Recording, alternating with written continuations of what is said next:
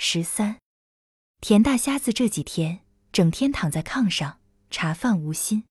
那天听见汽车叫，他以为是日本人来了，抓起小太阳，骑儿就往街上跑，唯恐欢迎的迟了。到街上一看，竟是自己的儿父，披着军装，跟着共产党高翔回来了。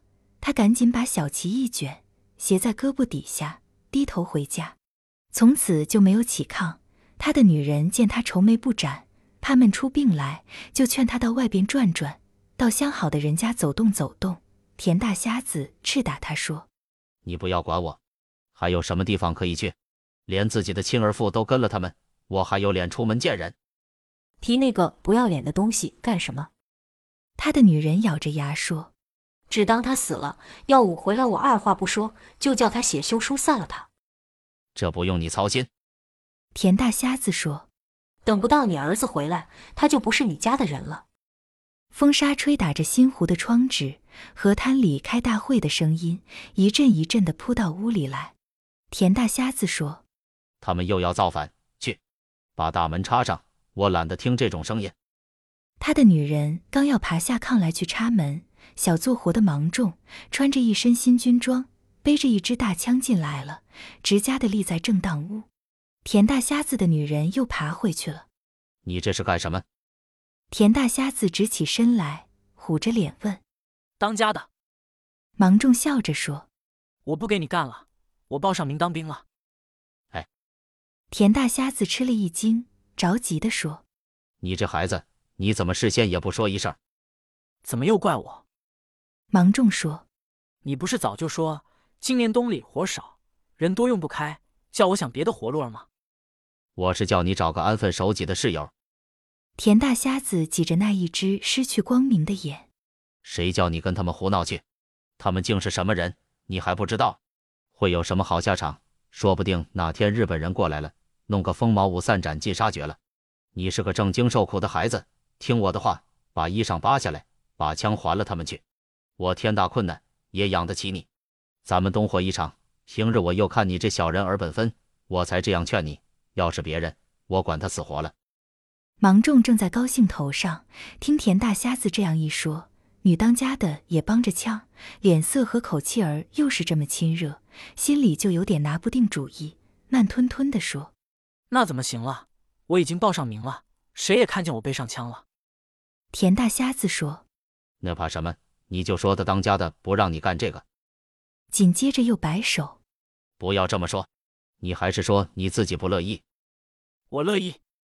芒种的心定下来，我不听你们的话，死活是我自己找的，也不用你们心痛，把我的活钱算一算吧。田大瞎子的脸一下子焦黄了，大声说：“你怎么敢不听话？你不听我的话，我一个大爷不给你。”芒种也火了，说：“收起你那大气儿来吧，不给我活钱，看你敢！”扶了扶肩上的枪，一摔风脸走了。女当家的张了张嘴说：“你看。”你看，这不是反了吗？田大瞎子冲着他喊叫：“这你才知道啊！”芒种从里院出来，到了牲口棚。老常刚刚耕地回来，蹲在门口擦犁杖。老温在屋里给牲口拌草。一见芒种这身打扮，就都笑着说：“好孩子，有出息，说干就干。”芒种也笑着说：“我来和你们辞个行儿，咱们救了几年半，多亏你们照看我，教导我。”老常说：“教导了你什么？教导你出傻力气受苦罢了。从今以后，你算跳出去了，有了好事有儿，别忘了我们就行了。”老温说：“芒种，听我说两句。咱们兄弟两个这几年黑间白日在一块，虽说没有大部队折儿，也有个不断的小狗子牙儿。这些小过节，我想你也不会记在心里。这不是你就要走了，没有别的，咱弟兄们得再喝两盅。”老常说。不要叫他喝酒了，家有家规，铺有铺规，军有军规。既然干了这个，就好性干，不要跟坏人学，要跟好人学。吃苦在前，享受靠后。初心要正，做事要稳，不眼馋，不话多，不爱惜小便宜，不欺侮老百姓。芒种，你记着我这几句话吧。老温笑着说：“你这都是家常老理儿，军队上不一定用得着。”芒种说：“用得着，我都记在心里了。”他觉得两眼发酸，就滴了几滴眼泪。老常说：“走吧，别耽误着了。”芒种又拿起笤帚来，给他们扫了扫屋子，扫了扫炕，挑起水烧，到井台上打回一担水。老温赶紧拦着说：“快走，这些事儿留着我干吧。”芒种在长工屋牲口棚里转了几转，在长院里站了一下，望了望紧闭的二门，才和老伙计们珍重告别，走出了田大瞎子的庄园。这是一九三七年的初冬，四野肃杀。一个十八岁的农民开始跨到自由的天地里来，留在他身后的是常年吃不饱穿不暖的血汗生活，事到老来没有屋子也没有地，像一只衰老的牲口一样，叫人家扔了出来的命运。从这一天起，他成了人民的战士，他要和祖国一块经历这一段艰苦的光荣的时期。芒种想念着，走到秋家里来，篱笆门虚掩着。他轻轻推开，又把它关好。太阳照满了院子，葫芦的枝叶干黄了，一只肥大光亮的葫芦结成了。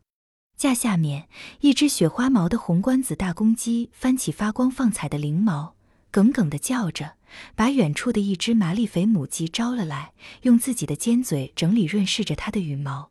有一个红红的脸，在窗上的小玻璃后面一贴，就不见了。芒种知道春儿在家里。他推门进去，到了里间，看见他正低着头，面对着窗台做活了。做什么了？芒种问。再给你做双鞋。春儿说着转过头来，换上二尺半了，真像个大兵了。我给做的那褂子了。这不是套在里面，还做鞋干什么？对上什么也发。芒种说。发了吗？春儿说。我先做好你穿上，要不穿着这么新鲜衣裳。下面露着脚趾头，多不好看！怎么看着你不高兴？芒种坐在炕沿上，靠着隔扇门，对面墙上有四张旧日买的木刻涂色的年画，是全本薛仁贵征东。他望着别窑那一节，春儿没有说话，眼圈有些红了。芒种说：“你这是怎么了？舍不得你这枪吗？我还给你放下，当了兵不愁没枪使。”放屁！春儿笑了。你这就走了，我不知道还能和你见面不？为什么不能见面？我又走得不远，无非在家门子上转悠。芒种说，春儿说，那可不敢定，一步一步你就离我们远了。你没见庆山，他一出去就是十年，我哪里能比他？芒种说，我这一辈子能成了他那样，就是死了也不冤。你没见今天大会上了，人家真有两下子。你得跟他学。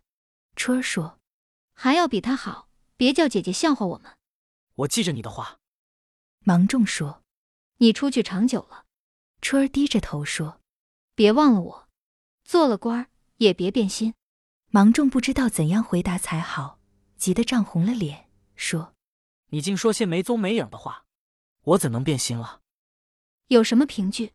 春儿抬起头来，红着脸，眼里有那样一种光芒。能使铁打的人儿也软下来。芒种说：“什么凭据？我得给你立个字吗？”不用。春儿笑了。那天你在刘子地里拉拉着扯，要干什么呀？